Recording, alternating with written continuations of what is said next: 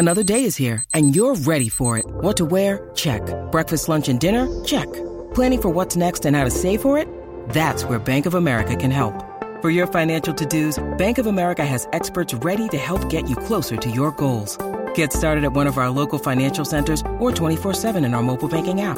Find a location near you at bankofamerica.com slash talk to us. What would you like the power to do? Mobile banking requires downloading the app and is only available for select devices. Message and data rates may apply. Bank of America and a member FDIC. When you need mealtime inspiration, it's worth shopping Kroger, where you'll find over 30,000 mouthwatering choices that excite your inner foodie. And no matter what tasty choice you make, you'll enjoy our everyday low prices, plus extra ways to save, like digital coupons worth over $600 each week. You can also save up to $1 off per gallon at the pump with fuel points. More savings and more inspiring flavors make shopping Kroger worth it every time. Kroger, fresh for everyone. Fuel restrictions apply.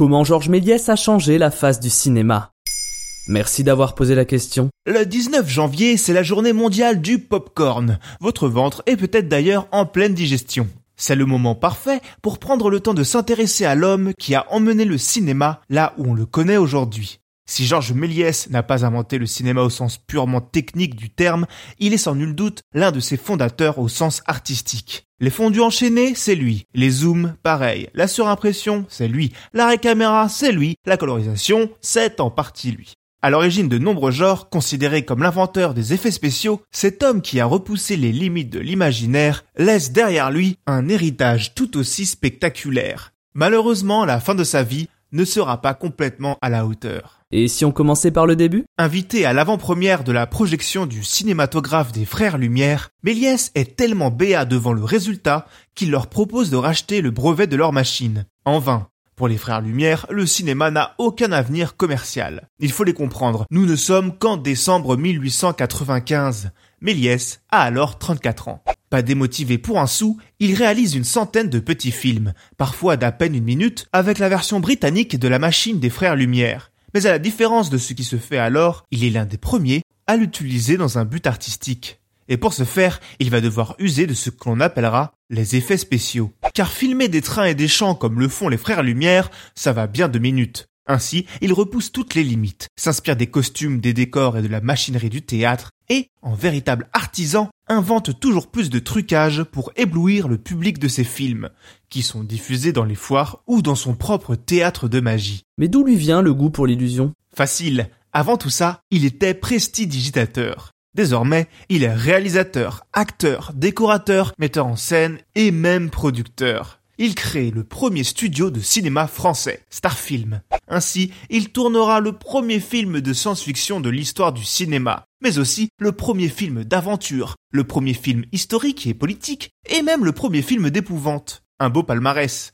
Parmi tous ces films à l'univers souvent fantasmagorique, on peut citer L'affaire Dreyfus, L'homme orchestre ou évidemment Le voyage dans la lune.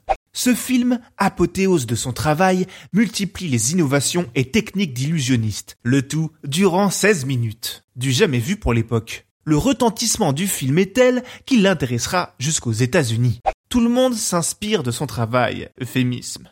Et c'est alors que commence le début de la fin. Qu'est-ce qui s'est passé? Les grosses sociétés de cinéma, qui mutent alors en industrie, auront raison de son travail et de sa volonté. Méliès est un artisan, un artiste, mais pas vraiment un bon commerçant. Dépassé, il laisse peu à peu tomber tout ça et se tourne vers la confiserie. Il finira sa vie fauché et son œuvre sombrera dans l'oubli.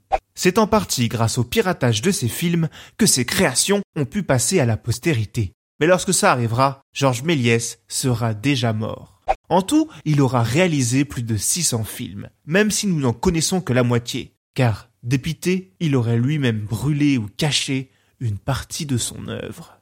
Grâce à votre fidélité, le podcast Maintenant vous savez, aujourd'hui, c'est aussi un livre. À l'intérieur, plus de 100 sujets vulgarisés répartis autour de 5 thématiques. Technologie, culture, santé, environnement et société. Venez découvrir ce livre dans vos librairies préférées à partir du 13 janvier 2022. Maintenant, vous savez. En moins de 3 minutes, nous répondons à votre question. Que voulez-vous savoir? Posez vos questions en commentaire sur les plateformes audio et sur le compte Twitter de Maintenant vous savez.